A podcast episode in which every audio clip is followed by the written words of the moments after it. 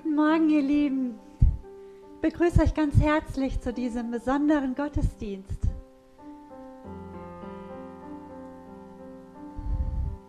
Wir feiern heute Himmelfahrt, das Fest zwischen Ostern und Pfingsten. Wie Robert es schon ja gesagt hat, dass manchmal in der Gefahr ist, eher unterzugehen und es wird ja auch noch der Vatertag gefeiert. Deshalb finde ich es ganz prima, dass wir heute ja wirklich außer der Reihe diesen besonderen Gottesdienst machen zu dem Thema, uns wirklich damit zu beschäftigen, was an Himmelfahrt geschehen ist und was das heute für uns zu bedeuten hat. Jesus, ich danke dir für diesen Tag. Ich danke dir, dass du in den Himmel aufgefahren bist, vor den Augen deiner Jünger. Danke, Herr, für den Gottesdienst, den wir heute feiern, um daran zu denken. Herr, und ich bete um deine Gegenwart, um deine Anwesenheit, dass du heute unter deinen Jüngern bist. Dass du uns heute ja, mit deiner Gegenwart beglückst und segnest. Danke, Jesus. Danke, dass du so gut bist.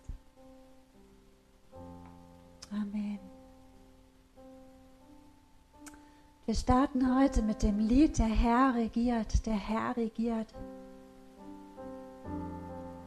und proklamieren ihn als Herrn. Wir werden ja nachher sehen, was das mit der Himmelfahrt zu tun hat und wie wichtig dieser Aspekt dazu ist, dass er der Herr ist und wie sichtbar das wird und auch wirklich jetzt werden soll in dieser Zeit. Deshalb, ja, lasst uns zusammen starten und dieses Lied singen.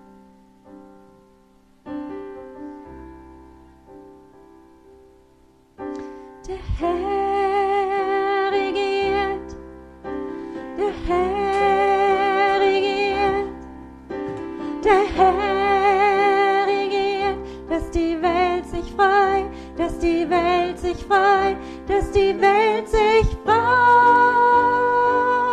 dass sie fröhlich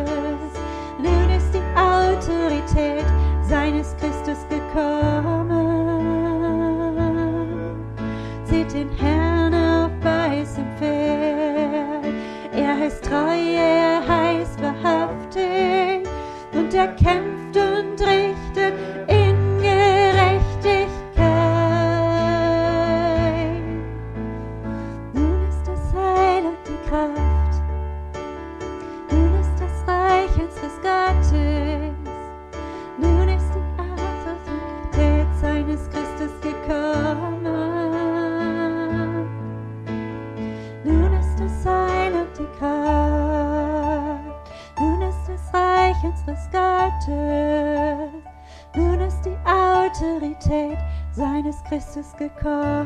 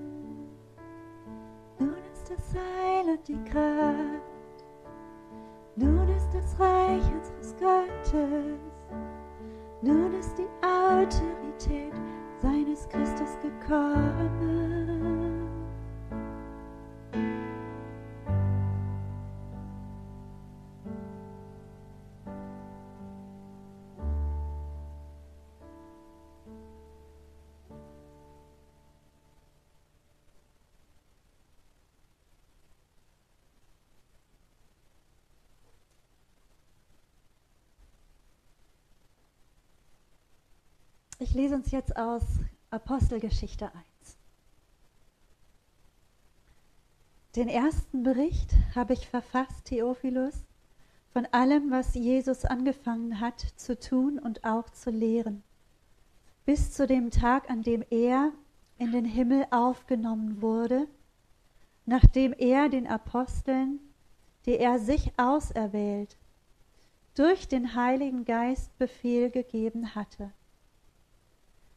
Diesen hat er sich auch nach seinem Leiden in vielen sicheren Kennzeichen lebendig dargestellt, indem er sich vierzig Tage hindurch von ihnen sehen ließ und über die Dinge redete, die das Reich Gottes betreffen.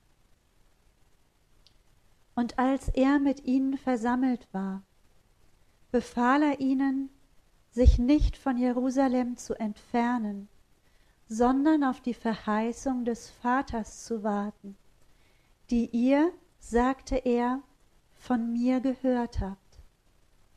Denn Johannes taufte mit Wasser, ihr aber werdet mit heiligem Geist getauft werden nach diesen wenigen Tagen.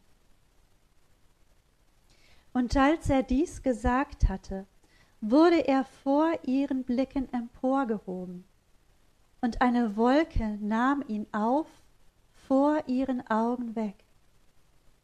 Und als sie gespannt zum Himmel schauten, wie er auffuhr, siehe, da standen zwei Männer in weißen Kleidern bei ihnen, die auch sprachen, Männer von Galiläa, was steht ihr und seht hinauf zum Himmel?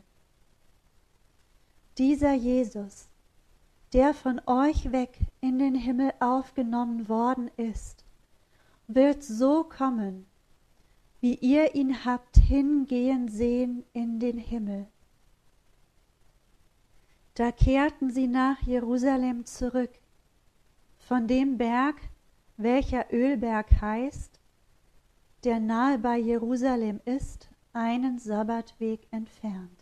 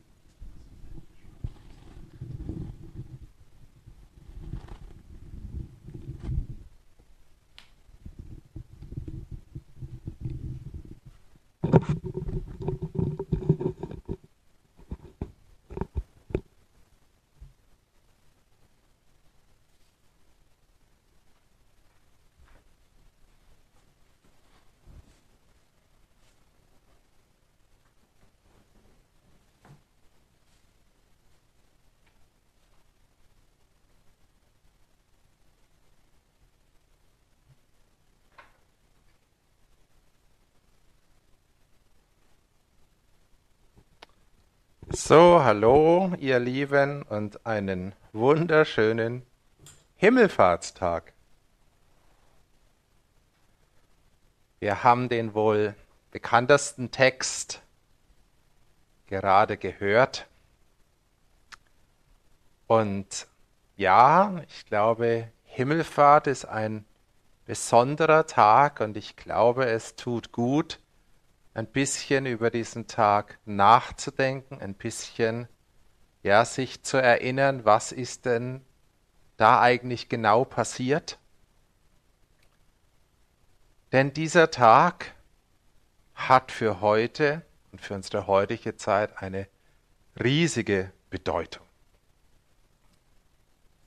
Die christlichen Feste sind meistens Ostern, ja, dann kommt irgendwann Pfingsten und da haben wir immer diese zwei Feiertage und dann gibt es da, da noch irgendeinen Feiertag zwischendrin und da geht man dann meistens wandern und grillen und sonst so weiter. Aber dieser Tag ist eigentlich wirklich genauso wichtig wie diese beiden anderen. Ich möchte heute mit euch ein bisschen drei Dinge machen. Erstens habe ich so ein bisschen in Analogie zu unserer Osterserie äh, die Frage, wo kommt die Himmelfahrt eigentlich in der Bibel vor? Also, wo haben wir Stellen? Und das ist nämlich schon sehr interessant, äh, ja, wo das alles, wo es vorkommt und vor allem wie es vorkommt. Ja, das zweite ist, habe ich überschrieben mit der Beginn einer neuen Weltordnung. Das ist natürlich gleich etwas herausfordernd, aber nichts weniger ist das. Und genau das werden wir auch anhand von einem Text uns nochmal sehr konkret anschauen. Und das dritte natürlich, was bedeutet das für uns? Ja, was hat es jetzt für uns für Auswirkungen? Wir wollen ja nicht nur abstrakt die Bibel angucken, sondern wir wollen natürlich auch ja die Bedeutung für uns und vor allem die Auswirkung für uns sehen. Genau. Ich fange an mit dem Thema Himmelfahrt in der Bibel. Und es ist so, ja, äh, wir werden kurz im Alten Testament nachgucken, da haben wir in der Tat äh, zwei Stellen. Äh, vielleicht haben wir sogar noch mehr, ich weiß es nicht, ich denke nicht, dass ich alle gefunden habe, aber die wichtigsten. Dann gehen wir ein bisschen in die Evangelien rein. Da ist es interessant, dass uns Matthäus zum Beispiel keine einzige Stelle überliefert. Im Markus-Evangelium finden wir auch nur eine, die hat es aber in sich.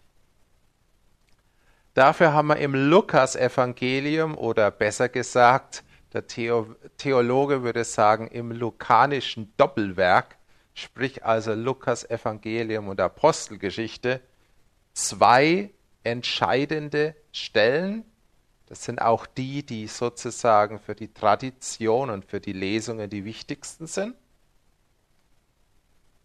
Dann kommen wir zum Johannesevangelium. Da gibt es überraschenderweise auch nicht so direkt eine Stelle, aber es wird trotzdem immer wieder auf die Himmelfahrt Bezug genommen und zwar in einer ganz anderen oder tieferen Bedeutung und das werden wir uns auch angucken. Und dann ist es so in der Tat, dass auch in den Briefen immer wieder der Sachverhalt vorkommt.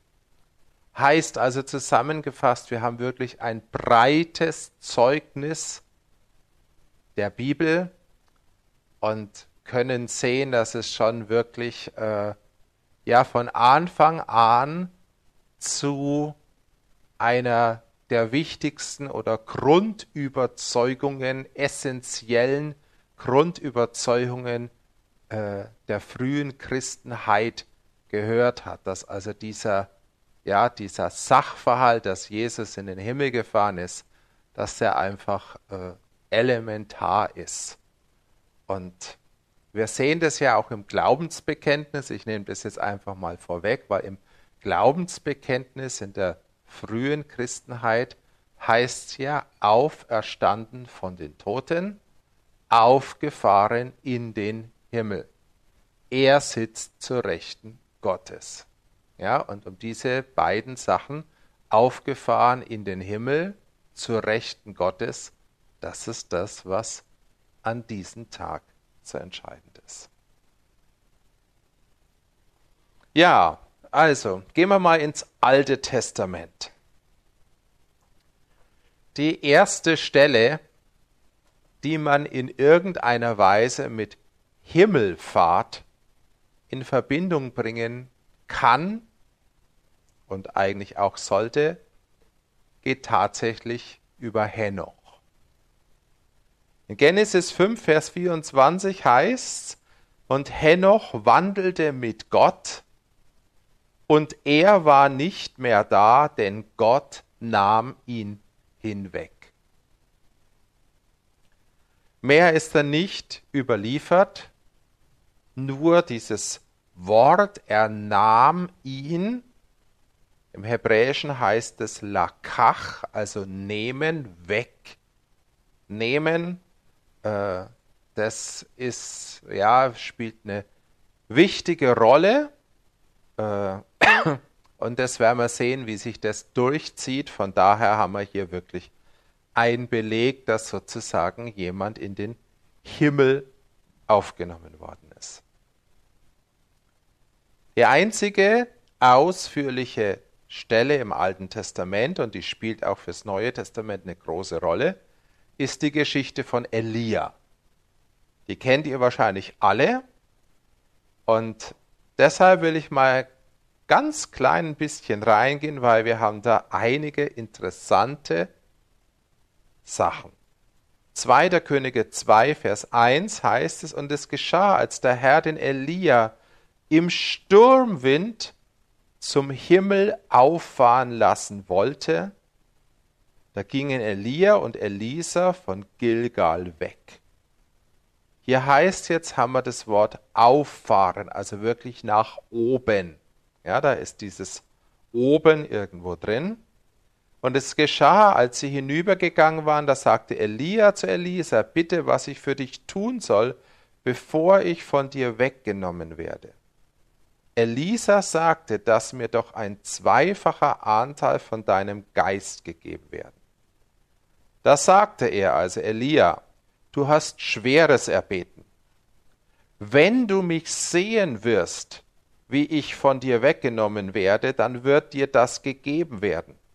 Wenn aber nicht, dann wird es dir nicht gegeben werden. Und es geschah, während sie gingen, gingen und redeten, siehe da, ein feuriger Wagen und feurige Pferde, die sie beide voneinander trennten, und Elia fuhr im Sturmwind auf zum Himmel. Ich muss so lachen irgendwo, als ich das nochmal gelesen habe. Der Sturmwind ist tatsächlich ein Wirbelwind, ein Tornado. Es gibt also göttliche Tornados. Ja, äh, glaube ich, für die Zeit auch sehr interessant, weil der göttliche Tornado zieht nach oben. Ja, ja aber hier haben wir jetzt dieses Wort, ja, Elia fuhr auf und da ist es jetzt sehr interessant, wenn ich die griechische Übersetzung, also die Septuaginta, mir angucke, da habe ich das Wort analambano, heißt wörtlich hinaufnehmen. Da haben wir also wieder dieses Nehmen und dann aber nochmal in besonderer Weise nach oben. Ja, analemphte steht da. Und das ist genau das, deshalb erkläre ich das so ausführlich, was wir im Neuen Testament von Jesus, ja, was über Jesus geschrieben steht. Wir haben hier also wirklich eine Parallelstelle. Und was noch interessant ist und was wichtig ist, ist, Elia äh, wurde in den Himmel hochgenommen der, der verfolgt wurde, der, der gelitten hat, wurde am Schluss nach oben aufgenommen. Es war eine, ich sag's jetzt mal platt gesagt, eine Belohnung, eine Auszeichnung. Und das ist natürlich schon sehr wichtig, dass wir sehen, dass das ja eine Bestätigung ja, äh, war. Also nicht einfach ein Wegnehmen, sondern ein Aufnehmen in die Herrlichkeit. Und dann gibt es einen dritten Aspekt, der sehr wichtig ist hier, weil Elia sagt zu Elisa. Und wir haben hier ja, Elisa ist der Nachfolger von Elia. Wir haben also ein ganz besonderes äh, Verhältnis. Und Elia sagt zu Elisa, wenn du es siehst, dann wird der Geist auf dich fallen. Also er sagt, du musst es sehen, du musst die Himmelfahrt sehen, dass du den Geist empfangen kannst. Es geht hier um ganz wichtigen Aspekt der Nachfolge und der Bevollmächtigung, Nachfolger zu sein. Und das geschieht Elisa sieht es und wird zum Nachfolger von Elia. Während die vielen anderen Prophetenjünger, ihr wisst es, die wussten, Elia geht an dem Tag in den Himmel, sie sind ihm aber nicht nachgefolgt, sie haben auch nichts gesehen, sie haben also nicht diese spezielle Salbung oder diesen Mantel des Elia bekommen wie Elisa. Auch das werden wir sehen, spielt eine Rolle, eine ganz wichtige Rolle bei der Geschichte von Jesus. Gut, das war das Alte Testament. Und jetzt kommen wir gleich zum Neuen Testament. Ich habe schon gesagt, im Matthäusevangelium finden wir direkt keine Geschichte von der Himmelfahrt. Das Einzige, was wir bei Matthäus finden, ganz am Schluss, ist die Äußerung, dass Jesus sagt, dass ihm alle Gewalt gegeben ist im Himmel und auf Erden. Das verweist natürlich irgendwo indirekt darauf, aber eine direkte Geschichte haben wir nicht. Dafür haben wir im Markus Evangelium ganz am Schluss im letzten Kapitel, sogar die letzten Verse, es ist immer sehr interessant. Natürlich, es ist ja historisch gesehen jetzt mal das Letzte. Äh, deshalb finden wir das dann eben meistens auch am Schluss, wenn wir was finden. Eben auch äh, bei dieser letzten Abschiedsrede, wo Jesus Folgendes sagt. Matthäus, äh, Markus 16, Vers 15. Da heißt, und er sprach zu ihnen, also zu seinen Jüngern, die versammelt waren, Geht hin in alle Welt und predigt das Evangelium der ganzen Schöpfung. Wisst ihr, ja? Dann kommen die Zeichen, die folgen werden, dann heißt es im Vers 19. Der Herr wurde nun, nachdem er mit ihnen geredet hatte, in den Himmel aufgenommen und setzte sich zur Rechten Gottes. Hier haben wir genau dieses Wort. Analambano, also weg oder nach oben nehmen. Und wir sehen hier, und das ist ganz zentral, dass Markus das hier so deutlich schreibt, nicht nur, dass äh, er wird weggenommen, sondern er setzt sich oder wird gesetzt an einen ganz besonderen Platz im Himmel, nämlich den Platz zur Rechten Gottes. Die rechte Seite ist die Seite der Autorität immer in der Bibel. Die rechte Hand steht für die ja, Autorität. Das heißt also, Jesus kommt an den einzigartigen Platz der Autorität, der vorher nicht besetzt war.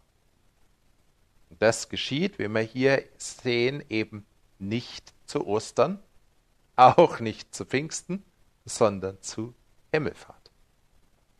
Und dann heißt es im Vers 20, jene aber zogen aus und predigten überall, während der Herr mitwirkte und das Wort durch die darauf folgenden Zeichen bestätigte. Und hier sehen wir schon einen Zusammenhang von dem ja, Jesus im Himmel und dem, was die Jünger tun auf der Erde.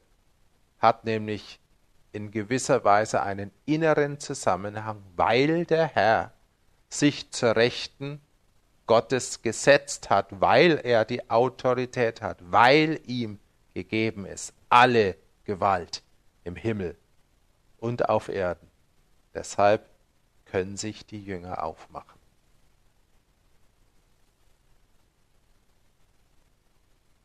diese ersetzte sich zur Rechten Gottes, da müssen wir auch noch in einen Bibelvers reingehen, der für das ganz, ganz zentral ist und der im Neuen Testament wiederholt vorkommt. Das ist nämlich der Psalm 110. Psalm 110, Vers 1, ein Psalm von David, heißt Spruch des Herrn für meinen Herrn, setze dich zu meiner Rechten, bis ich deine Feinde gemacht habe zum Schemel deiner Füße. Da prophezeit David und Jesus nimmt sogar in einer Auseinandersetzung mit den Pharisäern genau auf diesen Vers, ja, Bezug, dass Gott der Vater sagen wird, setze dich zu meiner Rechten. Also zu jemand, der kommt für meinen Herrn, sagt David, also für Jesus, bis ich deine Feinde gemacht habe zum Schemel deiner Füße. Und dieser Vers, ja, oder dieser Psalm ist für die Urgemeinde eigentlich mit einer der wesentlichen alttestamentlichen, äh, beziehungsweise damals war es ja sozusagen ihre Bibel, ja, Stellen. Da heißt es weiter, den Stab deiner Macht wird der Herr aus Zion ausstrecken. Herrsche inmitten deiner Feinde. Geschworen hat der Herr, und es wird ihn nicht gereuen. Du bist Priester in Ewigkeit nach der Weise Melchisedeks. Kommen wir nachher nochmal dazu. Also, ihr seht, äh, Schon auf das nimmt hier das Markus-Evangelium Bezug, dass Jesus zur Rechten Gottes sitzt. So, jetzt geht's weiter. Jetzt kommen wir zu Lukas und der Apostelgeschichte. Und so wie es die Miri vorhin vorgelesen hat im Lukas-Evangelium, da haben wir wirklich etwas ganz Besonderes. Erstens ist es ja so, dass wir bei Lukas nicht nur das Evangelium haben, sondern eben ein Doppelwerk. Und Lukas erklärt uns das auch sehr schön. Er sagt, den ersten Bericht in Apostelgeschichte 1, Vers 1 habe ich verfasst von allem, was Jesus angefangen hat zu tun und auch zu lehren, bis zu dem Tag, an dem er in den Himmel aufgenommen wurde. Auch hier haben wir wieder dieses Wort Anna Lambano nach oben nehmen. Das heißt, Lukas sieht die Himmelfahrt als die entscheidende Zensur. Ich finde es immer wieder wichtig zu sagen, dass Lukas nicht die Zensur bei Ostern macht, sondern dass es sozusagen den Abschluss sieht, ja, Ostern ist für Lukas fast ein Stück eine Durchgangssituation.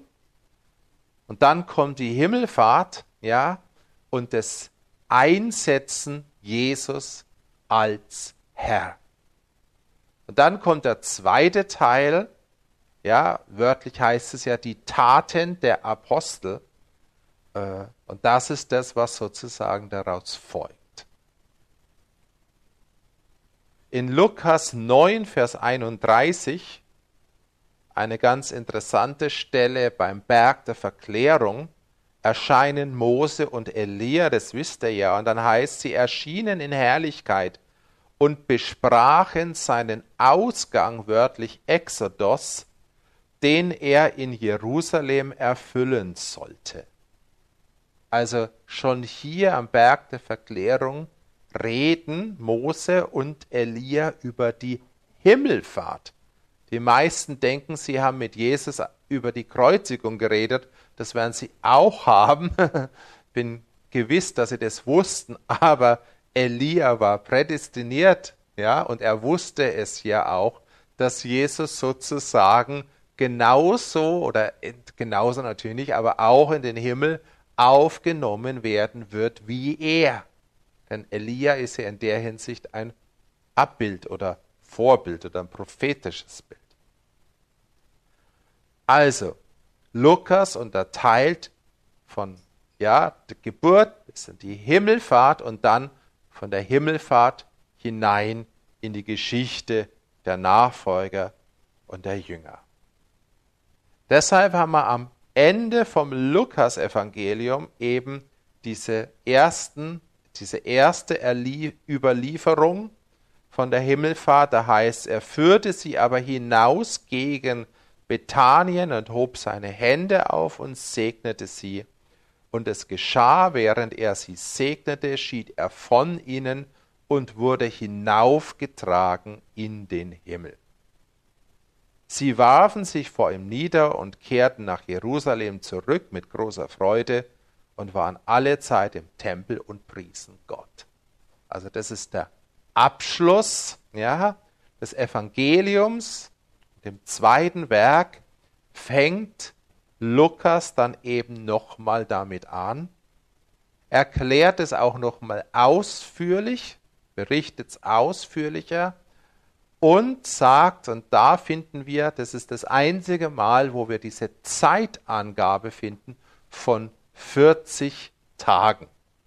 Und diese 40 Tage nach Ostern äh, sagt Lukas, dass Jesus den Jüngern immer wieder erschienen ist, dass er immer wieder Gemeinschaft hatte äh, und mit ihnen über das Reich Gottes geredet hat. Wenn du so willst, das ist jetzt etwas äh, gewagt, dieser Vergleich, aber Elia ist mit Elisa, wo er wusste, jetzt kommt die Himmelfahrt, ja gegangen. Und er hat mit ihm geredet. Und Jesus wusste natürlich auch nach Ostern, er wird gehen und er braucht Nachfolger. Er braucht Nachfolger, auf denen sein Geist oder der Geist fällt. Er weiß, ohne den Geist wird es keine richtigen Nachfolger geben. Und wir haben hier eine Wegstrecke, die Jesus mit seinen Jüngern ja geht und auch Jesus weiß, ich bin mir sicher, dass seine Jünger sehen müssen, wie er zum Himmel fährt. Wir haben hier also was genau eine Parallelstelle und in Apostelgeschichte heißt dann im Vers 9, 1 Vers 9, als er dies gesagt hatte, wurde er vor ihren Blicken emporgehoben und eine Wolke nahm ihn auf vor ihren Augen weg. Also, wir haben hier wirklich genau das wie bei Elia. Sie sehen, wie er gen Himmel fährt, dann kommen noch zwei Engel dazu, ja, und sie sagen, ja, Jesus, so wie er jetzt auffährt, kommt wieder. Und auch hier im Lukasevangelium oder gerade im Lukasevangelium ist ein Aspekt von der Himmelfahrt und von dem Sehen der Himmelfahrt ganz stark der, dass nach einer Zeit von Elia oder Jesus eine Zeit der Nachfolger kommt von Elisa und dass es notwendig ist, dass der Geist auf Elisa oder die Jünger fällt. Wir haben hier also wirklich eine ganz, ganz starke Parallele auch von den Motiven her. Und die Jünger sehen und dann zu Pfingsten fällt der Geist.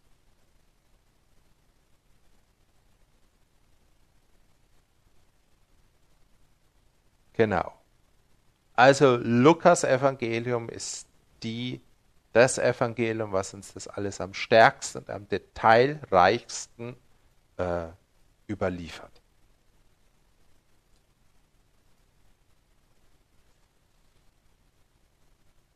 Im Johannesevangelium habe ich schon gesagt, kommt die Himmelfahrt auch nicht direkt vor, es gibt aber Verweise dazu.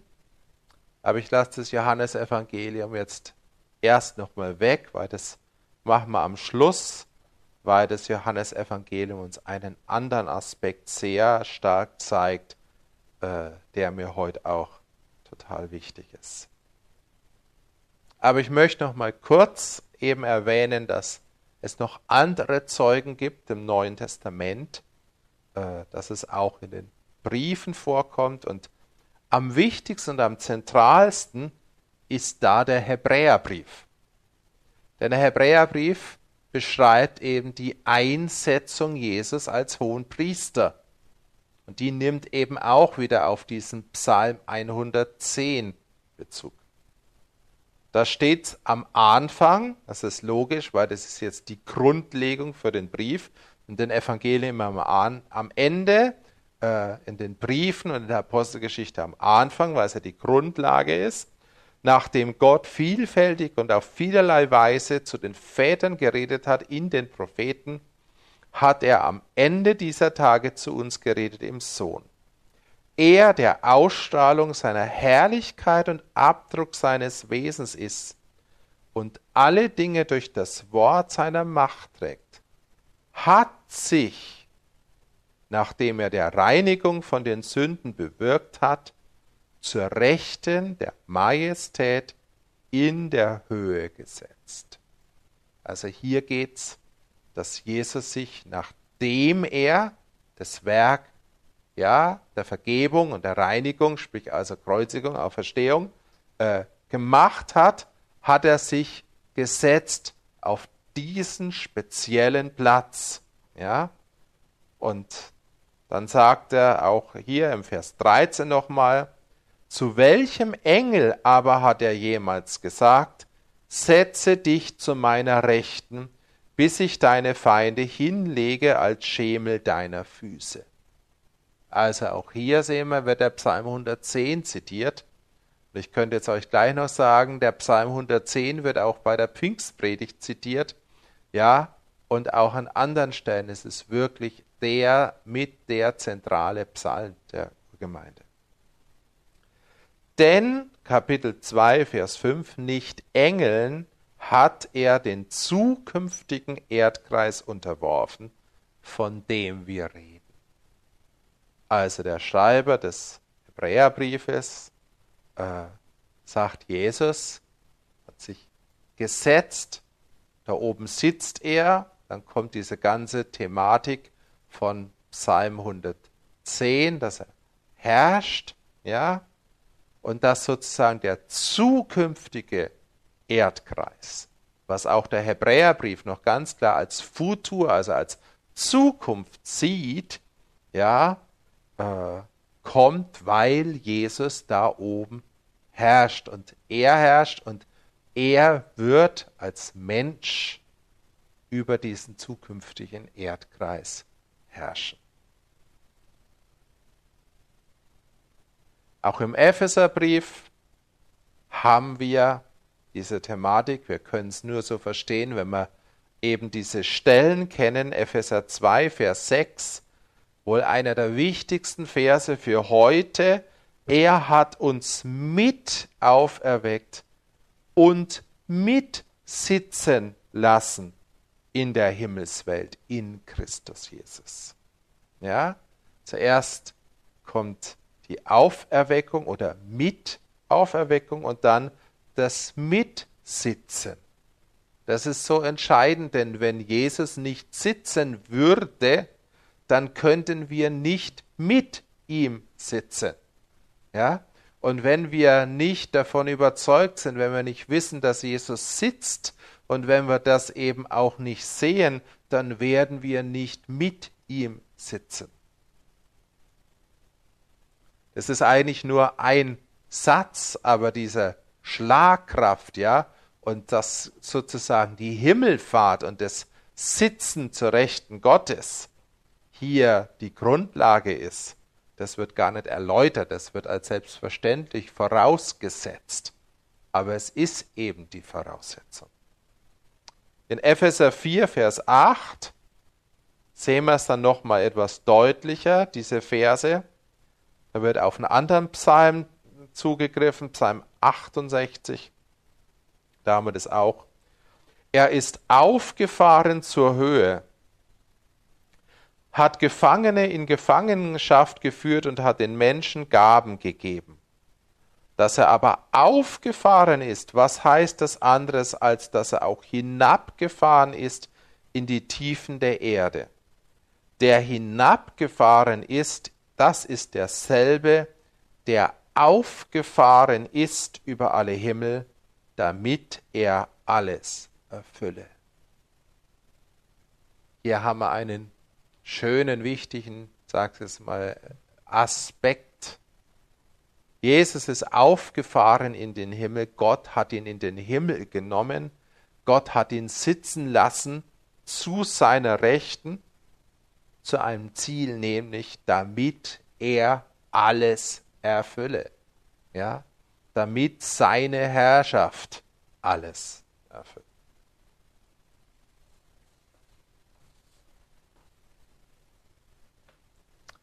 So, ihr seht schon, wenn man in die verschiedenen Stellen reingeht, wir haben sehr unterschiedliche Stellen und man könnte jetzt noch ganz viel äh, sagen, will auf manche Aspekte heute gar nicht eingehen, weil sonst wird zu viel.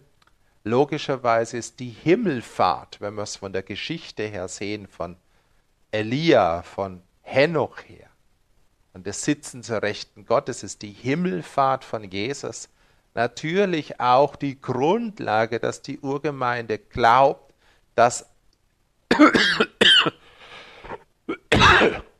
irgendwann auch die Christen, die Christenheit in den Himmel fährt und aufgenommen wird. Das heißt, sachlich gesehen ist die Himmelfahrt die Grundlage für den Glauben an eine Entrückung, eine, eine Aufnahme in den Himmel. Und natürlich ist die Himmelfahrt und das Sitzen zur Rechten Gottes auch die Grundlage dafür, dass die Christenheit überhaupt glaubt, dass Jesus wiederkommt. Ja, also äh, es ist so mega entscheidend. Aber auf das wollen wir heute alles nicht unbedingt eingehen. Es ist ja ein Riesenkomplex. Ich möchte jetzt ein bisschen kommen, eigentlich zu, kann ich jetzt sagen, schon ein Stück zu einer Zusammenfassung zum Johannesevangelium und zu dem Titel Eine neue Weltordnung.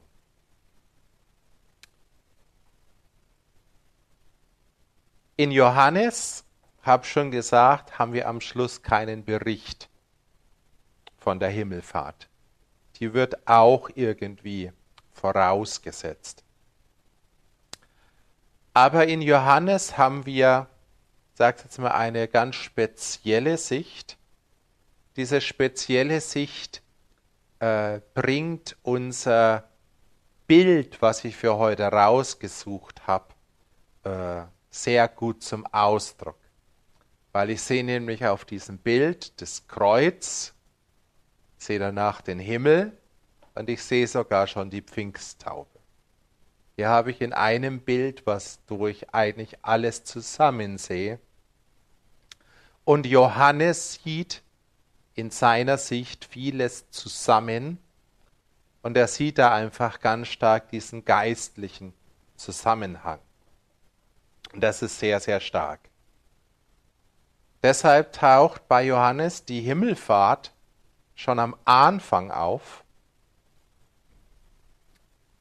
Und am Schluss, im Kapitel 20, haben wir nur noch einen kleinen Seitenbemerkung. Die hat es aber in sich. Die lese ich euch jetzt vor.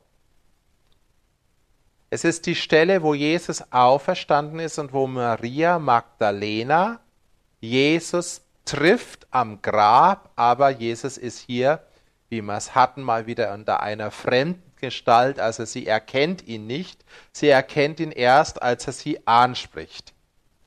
Da sagt Jesus, spricht zu ihr Maria, Johannes 20, Vers 16. Sie wendet sich um und spricht zu ihm auf Hebräisch Rabuni das heißt Meister oder Lehrer. Jesus spricht zu ihr, rühre mich nicht an, denn ich bin noch nicht aufgefahren zum Vater. Geh aber hin zu meinen Brüdern und sprich zu ihnen, ich fahre auf zu meinem Vater und eurem Vater und zu meinem Gott und eurem Gott. Hier haben wir im Griechischen jetzt nicht das Wort analambano, aber wir haben das Wort anabaino, was sozusagen heißt äh, hinaufgehen. Ja, hier wird die Aktivität von Jesus mehr betont. Beim einen ist es eher das Genommenwerden, hier ist es sozusagen auch dieses, ja, Selbstständige. Ich gehe jetzt zum Vater. Und dann sagt aber Jesus was, und das ist ganz krass und wir verstehen das nur, wenn wir den Kontext ja, oder die tiefere Bedeutung sagen. Jesus sagt zu Maria, berühre mich nicht. Eigentlich müsstest du ja denken, ah, jetzt ist er auferstanden, der ganze Leid, jetzt falle ich ihm unter dem Hals. Das wäre eigentlich natürlich. Aber Jesus sagt, nein, berühre mich nicht. Ich muss zum Vater.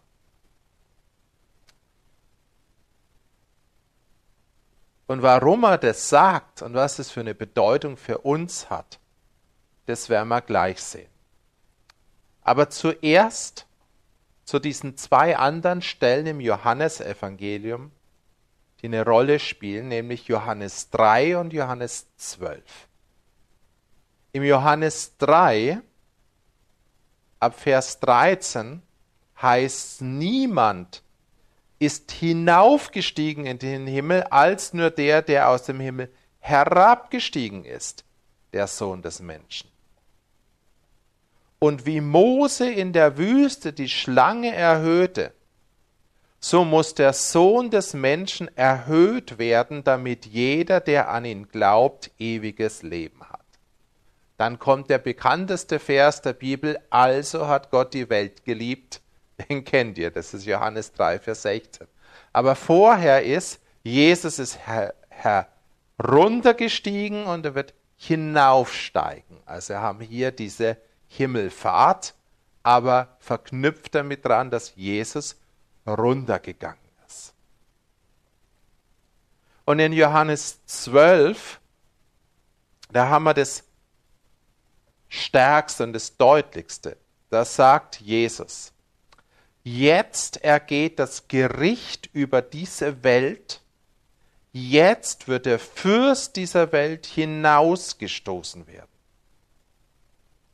Und ich, wenn ich erhöht werde von der Erde, so will ich alle zu mir ziehen. Das sagte er aber, um anzuzeigen, welchen Todes er sterben würde. Also, Jesus redet wieder von seiner Erhöhung über die Erde und von der Folge, nämlich dass von ihm ein Sog ausgehen wird. Und dann kommt der Nachsatz, das sagt er aber, um anzuzeigen, welchen Todes er sterben würde. Und hier haben wir wirklich eine ganz spezielle Sicht, die man eigentlich nur im Nachhinein oder es von einer ganz speziellen Warte hier sehen kann, ist, dass der Tod von Jesus bereits Teil oder die beginnende Erhöhung ist. Und er vergleicht es ja mit dieser Geschichte von der Schlange. Ihr wisst es. Mose hat, weil die Israeliten gesündigt haben, ein Holz aufgestellt oder ein Eisen und die Schlange dran gemacht und jeder, der die Schlange gesehen hat, ja, und auf die Schlange geschaut hat, ist nicht gestorben. Und so sagt jetzt Jesus, so muss ich erhöht werden. Und Johannes sieht die Erhöhung von Jesus als ja letztendlich Himmelfahrt die Intronisation und die Kreuzigung in eins. So kommt es auch, dass Johannes am Kreuz Jesus ausrufen lässt, es ist vollbracht. Ja? Also hier kommt das, was ich sozusagen, was bei Lukas eine Zeitfolge ist. Johannes sieht es geistlich wie ja in einem. Und deshalb sagt Johannes oder Jesus hier, Jetzt ergeht das Gericht über diese Welt. Jetzt wird der Fürst dieser Welt hinausgestoßen werden.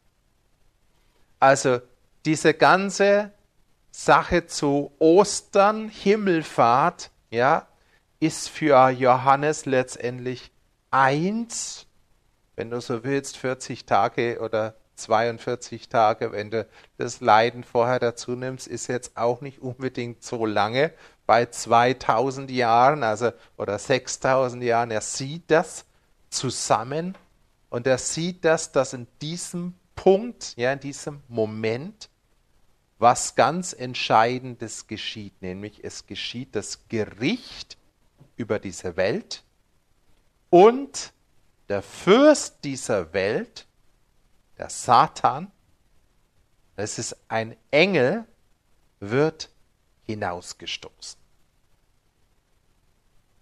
Und Jesus sagt, wenn er erhöht wird, wenn er diesen Platz, den Satan hatte, einnimmt, dann wird er alle zu sich ziehen. Für uns und für diese Geschichte der Himmelfahrt, weil es hier ja auch um die Erhöhung geht, es ist so wichtig, dass wir hier das Wort Welt, Kosmos richtig verstehen. Denn hier geht es um nicht die Welt, nicht um die Erde, sondern hier geht es um die Weltordnung. Kosmos im Griechischen ist immer die Ordnung. Im Griechischen wird es sogar als heilige, schöne Weltordnung gesehen, wir wissen, das, was die Welt schön äh, oder toll findet, findet die Bibel gar nicht so toll. In der Bibel ist diese Ordnung immer eine falsche Ordnung. Denn es ist die Ordnung, die kam durch den Sündenfall. Und so kann zum Beispiel Petrus im zweiten Brief auch schreiben, Gott hat die frühere Welt nicht verschont. Hier geht es nicht um die Erde, sondern hier geht es um die Weltordnung, sondern bewahrte mit Noah, dem Prediger, die Gerechtigkeit nur acht Menschen, als er die Sinnflut über die Welt der Gottlosen brachte. Also wir haben hier ein Gericht über die Welt. Es ist kein Gericht über die Erde. Es ist kein Gericht über die Schöpfung, denn Gott hat von jedem Tier was bewahrt. Er wollte nicht die Erde und die Schöpfung zerstören, aber er wollte diese dämonische Weltordnung zerstören. Und deshalb hat er die Sintflut, deshalb hat er das Gericht gebracht oder bringen müssen. Und in der Tat heißt es, dass die frühere Welt untergegangen ist. Das heißt dass es die Erde nicht mehr gibt, weil sonst würden wir da nicht mehr drauf leben, sondern es heißt, dass die frühere Weltordnung untergegangen ist mit dem Gericht. Und genau darum geht's, ja. Jesus sagt, jetzt ergeht das Gericht über diese Weltordnung, über diese Weltordnung, die gekommen ist durch die Sünde am Anfang. Durch die Sünde wurde die Herrschaft dem Satan übergeben und der Satan hatte in der Tat Herrschaft. Ja, im Matthäusevangelium lesen wir das bei der Versuchungsgeschichte. Das heißt, Satan sagt ja, denn sie ist mir übergeben. Ja, und das stimmt. Ja, der Mensch hatte dem Feind die Herrschaft übergeben. Aber Jesus hat es zurückgenommen. Deshalb ist der Tag, ja, wo sich das vollendet, der wichtigste Tag. Der Fürst dieser Welt wird hinausgestoßen. Wir müssen uns das so vorstellen, es gab im Himmel einen Thron, auf dem saß Satan. Und jetzt haben wir im Himmel einen Thron und auf dem sitzt Jesus. Und das ist die entscheidendste Zeitenwende, die es jemals gab. Und das ist die neue Weltordnung. Die alte Weltordnung, wo der Teufel das Sagen hatte, hat Jesus zerstört. Wichtig ist zum ersten Mal überhaupt in der Geschichte sitzt ein Mensch auf diesem Thron. Diesen Thron, ja, diese Throne hatte Gott von Ewigkeit her für die Menschen. Aber nachdem es schief ging am Anfang, hat der Teufel ein Stück Throne in der Himmelswelt legal besetzen können. Legal. Und wir müssen wissen, diese Legalität ist jetzt vorbei. Alles, wo der Teufel noch sitzt und wo noch Mächte und Dämonen sitzen, ist illegal. Letztendlich illegal. Und was aber Jesus hier sagt, und das ist ganz zentral, sein Weg, ja, dorthin, sein Weg an diesen Herrschaftsplatz, wo er weiß, dass er dazu berufen ist, der geht durchs Kreuz. Da ist das Kreuz dabei. Und so ist es auch für uns nicht zu trennen. Es ist eben der Gekreuzigte, der dort oben sitzt. Und der erhöht ist.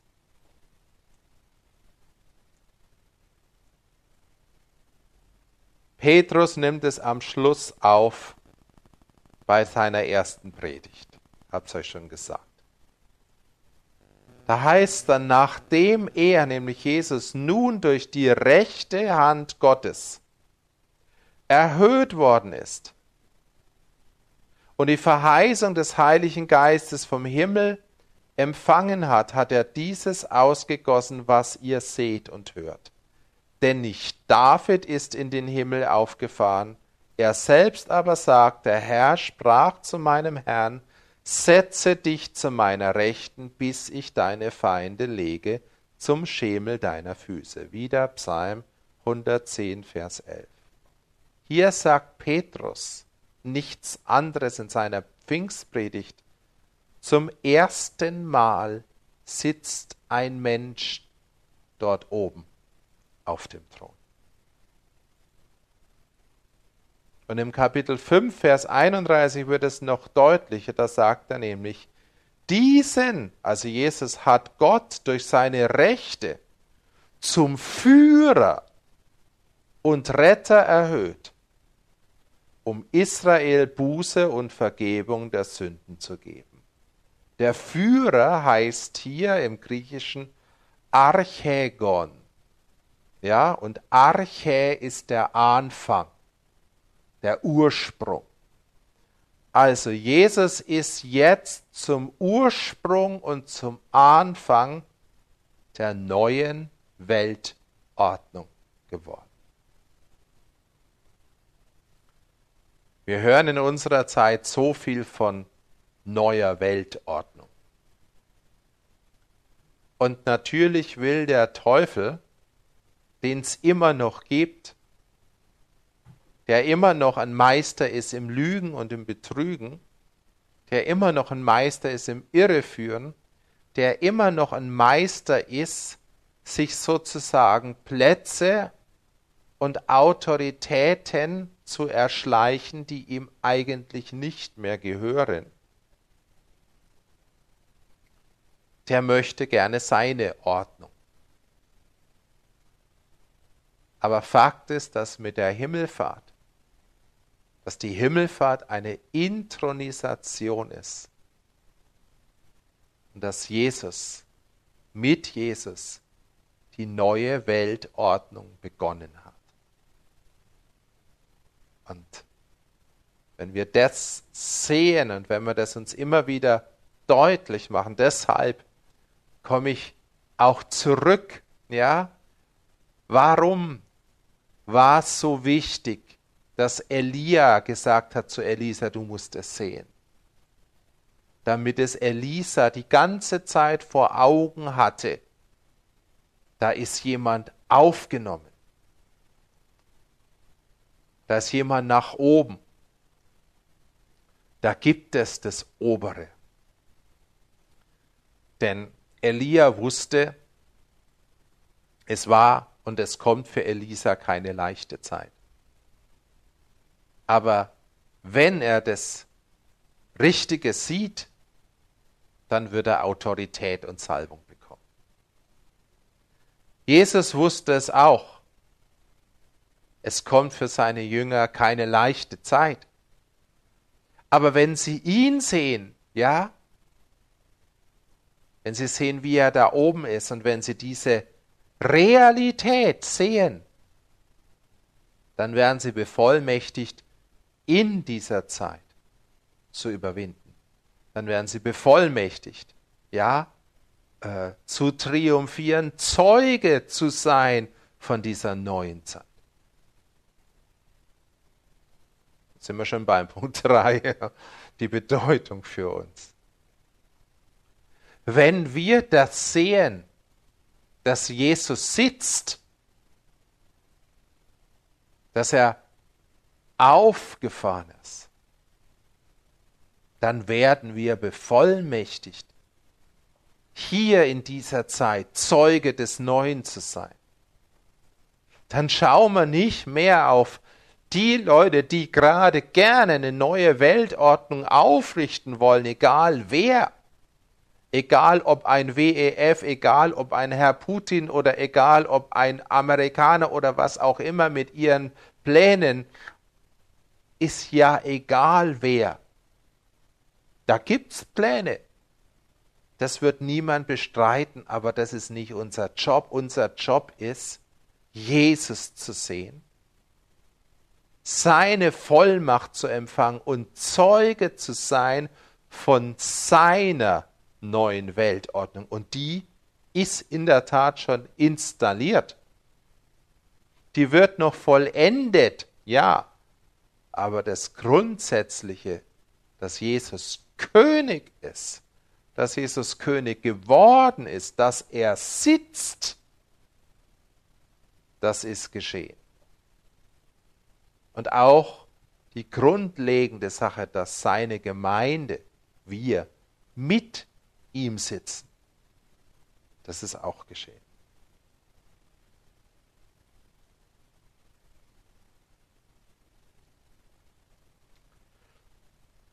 Was ist jetzt das Entscheidende äh, für uns Himmelfahrt sagt uns in vielerlei Hinsicht, dass sozusagen all das tolle Werk, was Gott vollbracht hat, zu Ostern und danach, dass es jetzt zu einem Endpunkt gekommen ist, vielleicht zu einem Doppelpunkt, wo Jesus die Herrschaft angetreten hat. Wo dieser entscheidende Platz zur Rechten Gottes besetzt ist. Seitdem gibt es einen Thron im Himmel, der Thron der Gnade, von dem der Hebräerbrief schreibt. Seitdem gibt es Möglichkeiten, Einfluss zu nehmen auf die Weltgeschichte, die es vorher nie gab. Das ist gesetzt und deshalb kommt dieser Doppelpunkt und dieser Doppelpunkt heißt, so wie es Lukas eigentlich sagt, so jetzt geht's mit euch weiter. Jetzt müsst ihr bevollmächtigt werden. Jetzt seid ihr Zeugen in dieser Welt, Zeugen vom Neuen. Aber was ist mit uns? Wir sind Kinder von zwei Welten. Und ich meine jetzt mit Welten tatsächlich die Ordnungen. Denn wir sind qua Geburt Kinder der alten Weltordnung, des alten Systems. Und qua Wiedergeburt sind wir Kinder des neuen Systems. Qua Geburt sind wir irdisch gesinnt. Haben keinen Blick für das da oben. Qua neuer Geburt sind wir himmlisch gesinnt. Und da gibt es einen Kampf. Das ist das zentrale Thema des Neuen Testaments in den Briefen. Fleisch gegen Geist, Geist gegen Fleisch. Und Paulus sagt dann an einer Stelle, die habe ich ja noch rausgeschrieben im Philipperbrief, weil sie so zentral ist, sagt Brüder, ich denke von mir nicht, es ergriffen zu haben. Paulus weiß den Sachverhalt, Jesus regiert. Und er weiß aber auch, dass er noch nichts richtig alles erfasst hat. Und dann sagt er, aber eines tue ich, ich vergesse, was da hinten, strecke mich aber aus nach dem, was vorne ist und jage auf das Ziel zu, hin zu dem Kampfpreis der Berufung Gottes nach oben in Christus Jesus. Paulus sagt, vorne ist oben. Ich will nicht mehr irdisch gesinnt sein, sondern ich will himmlisch gesinnt sein. Und das kann Paulus nur deshalb, weil der, der oben ist, jetzt kommen wir zu unserem Text auch zurück, zieht. Jesus will nach oben ziehen, da ist ein Sog, ja. Seitdem Jesus da oben sitzt, zieht er, möchte er ziehen nach oben und immer wieder nach oben. Aber trotzdem ist es kein Automatismus. Denn Paulus sagt, viele wandeln, und er redet hier jetzt nicht von den Leuten in der Welt, sondern von Christen, von denen ich euch oft gesagt habe, nun aber auch mit Weinen sage, dass sie Feinde des Kreuzes Christi sind deren Ende Verderben, deren Gott der Bauch und deren Ehre in ihrer Schande ist, die auf das Irdische sinnen. Auch Paulus sagt, nach oben, das klingt so schön, aber nach oben geht immer durch das Kreuz. Jesus kam nach oben und er musste durch das Kreuz. Und wir wollen nach oben, oder viele von uns wollen vielleicht nach oben, hoffentlich. Und Jesus zieht uns nach oben. Aber auf dem Ziehen nach oben gibt es ein Kreuz. Es gibt immer wieder ein Kreuz. Es gibt immer wieder das Kreuz in deinem Fleisch, das da was Natürliches was Irdisches gekreuzigt werden muss. Und nur dann geht's nach oben. Und Paulus sagt in seiner Zeit, viele wandeln so, dass sie dem Kreuz ausweichen sollen. Jetzt habe ich euch vorhin gesagt, warum hat Jesus zu Maria Magdalena gesagt, berühre mich nicht. Das war was Natürliches. Maria war ja noch im Natürlichen. Sie wollte den natürlichen Jesus und sie hätte gerne den natürlichen Jesus umarmt und wahrscheinlich auch festgehalten. Und Jesus sagt, nee, ich muss nach oben und du musst nach oben. Und das, was irdisch vielleicht schön ist, muss oft transzendiert werden. Wir müssen durch dieses Kreuz immer wieder. Und du könntest sogar denken, dass Maria beleidigt gewesen sein hätte können. Nett klingt es eigentlich nicht, wenn wir es uns wirklich mal anhören. Aber Jesus wusste, ich will hier nicht diese irdische Orientierung verfestigen, sondern ich will, dass sie nach oben kommt. Ich will, dass der Mensch, der gefallene Mensch, sein Geist wieder nach oben kommt. Ich will, dass sie mit mir herrschen, dass sie mit mir sitzen. Und all diese Wahrheit der Bibel ist so entscheidend, ist so wichtig und es ist so die Verheißung für uns und trotzdem kommt immer wieder das. Der Weg nach oben muss durchs Kreuz. Es gibt nicht einfach eine Kraft, die dich nach oben zieht, ohne das Kreuz und ohne die Überwindung und ohne den Abschied vom Fleisch. Paulus sagt, wenn wir nach dem Fleisch weiter leben, redet zu Gläubigen, werden wir sterben. Wenn ihr aber durch den Geist die Werke des Fleisches tötet, so werdet ihr leben.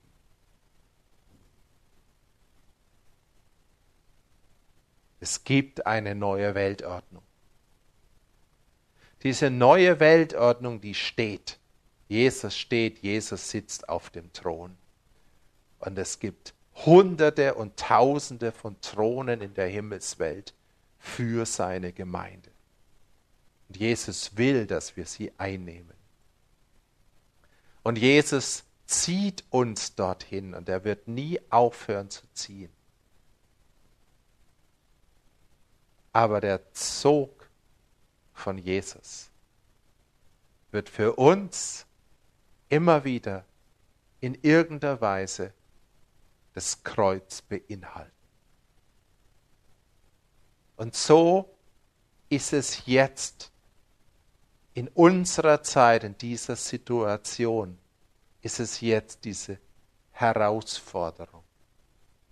Erstens, sehen wir wirklich Jesus oder sehen wir die anderen Weltherrschaften, die gerne kommen möchten? Das ist schon mal das Erste. Und dann aber lassen wir uns wirklich ziehen. Oder machen wir unsere irdischen Pläne.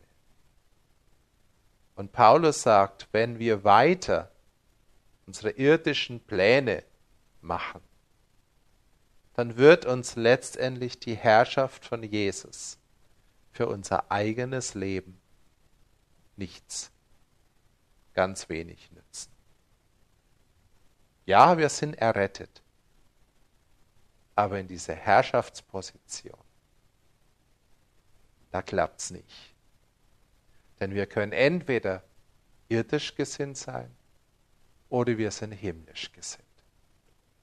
Zusammen geht es nicht. Und ich glaube, dass wir in der Zeit jetzt Jesus aus einer ziemlich irdisch gesinnten Gemeinde eine himmlisch gesinnte Gemeinde machen möchte. Dazu gibt er uns zuerst die Vision, die Vision von seiner Herrschaft. Die Vision und den tiefen Glauben, dass er regiert, dass er an diesem Platz ist, wo noch nie jemand war und auch nie jemand sein wird. Und dass der kommende Erdkreis, so wie es der Hebräerbrief sagt, von einem Menschen regiert wird. Und nicht nur von einem, sondern von all den Menschen, die mit diesem einen verbunden sind. Aber wir sollen jetzt diesem Punkt, diese Punkte kommen. Und dann werden wir wie Jesus Priester nach der Weise Melchizedek sein dann werden wir Erfahrungen machen mit dem Thron der Gnade zur rechtzeitigen Hilfe fantastisch. Und dann werden wir hier auf der Welt Zeuge sein. Und gleichzeitig, weil wir Zeuge sind, werden wir dem toten Weltsystem den Tod verkündigen, indem wir dem richtigen, der richtigen Weltregierung das Leben verkündigen. Und es wird Auseinandersetzung geben und es wird Verfolgung geben. So wie es in der Urgemeinde der Fall war. Aber diese Verfolgung geschah immer aus dem Sieg und im Sieg. Es war keine niedergeschlagene Gemeinde, die verfolgt wurde, es war eine siegreiche Gemeinde. Es geschahen Zeichen und Wunder. Und der Geist wurde immer wieder ausgegossen. Warum? Weil die Gemeinde der Urzeit Jesus permanent vor Augen hatte, als den, der da oben herrscht, als den, der da oben regiert. Sie hat permanent von seiner Herrschaft Zeugnis gegeben. Und das wird auch am Ende der Fall sein. Gemeinde der Endzeit, ja, sie wird permanent von dieser Realität Zeugnis geben. Und diese Realität, ich bete, dass wir diese Realität deutlicher wie je zuvor sehen, dass wir deutlicher in diese Realität eingreifen, ja, äh, erfasst werden. Wenn wir Jesus zur Rechten Gottes sehen, habe ich mir gestern noch einen Satz aufgeschrieben. Wenn wir ihn sitzen sehen, dann sitzen wir mit ihm und wir sitzen mit allen Heiligen. Wir sehen den ganzen Himmel. Wir sehen auch die, die schon bei ihm sind, wie es der Hebräerbrief schreibt. Ich glaube, es lohnt sich. Deshalb das Irdische, wenn Jesus sagt, das betaste, berühre nicht, berühre es nicht mehr. Es ist vorbei für eine neue Realität einzutauschen. Und Jesus, ich danke dir einfach wirklich für diesen fantastischen Tag. Jesus zum ersten Mal, seit den die Welt geschaffen wurde, sitzt ein Mensch, sitzt du auf diesem Thron. Der war vorher leer. Und du sitzt drauf und du hast sauber gemacht. Das heißt, du hast gereinigt. Ja, Herr, wir wissen, da gibt es noch andere Mächte, die irgendwo herrschen wollen. Aber sie haben eigentlich kein Anrecht mehr. Du sitzt auf dem Thron und du regierst. Herr, und ich bete heute dafür, dass du uns die Augen öffnest, dass wir sehen. Herr, es ist so wichtig, dass wir diese Realität sehen und dass wir dann auch wissen, dass wir diese andere, diese falsche Realität, diese überkommene Realität, diese überkommene Ordnung verlassen. Herr, wir wollen dich sehen. Wir wollen nicht an dem irdischen, vielleicht manchmal uns liebgewonnenen, unserem natürlichen Reflexen, all dieser natürlichen Ordnung, die in unserem Fleisch drin ist, wir wollen da nicht festhalten sondern wir bitten dich wirklich, dass wir in der Kraft des Heiligen Geistes unser Fleisch, unsere alte Weltordnung überwinden, dass sich die neue Weltordnung mit dir als Herrscher, König und Priester wirklich realisieren kann, dass wir Licht und Salz dieser Welt sind und dass die Welt sieht, dass deine Herrschaft nicht ein Märchen ist, sondern dass sie real ist, weil sie diese Herrschaft an uns und in uns sieht. In Jesu Namen. Amen.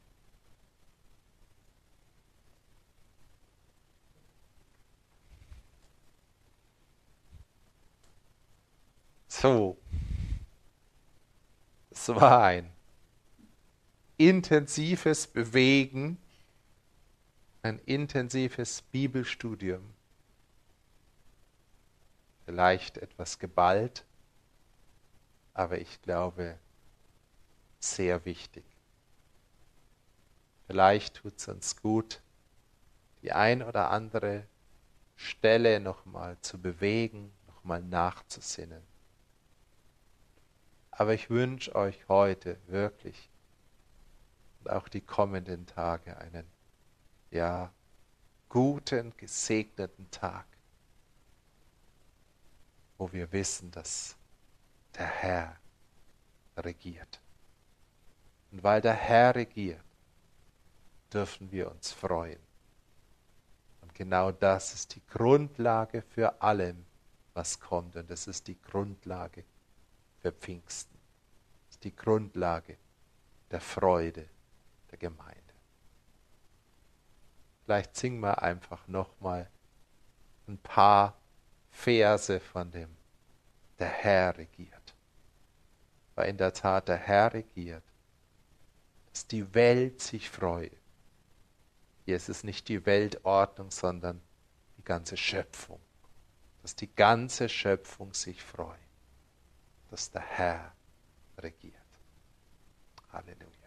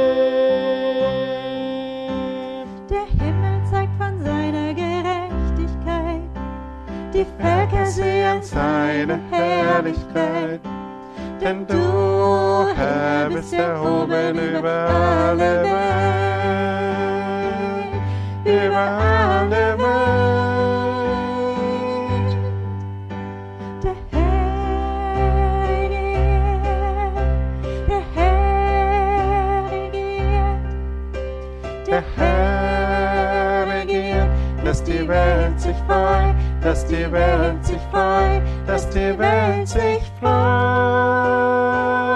dass wir fröhlich sein, dass Gott regiert.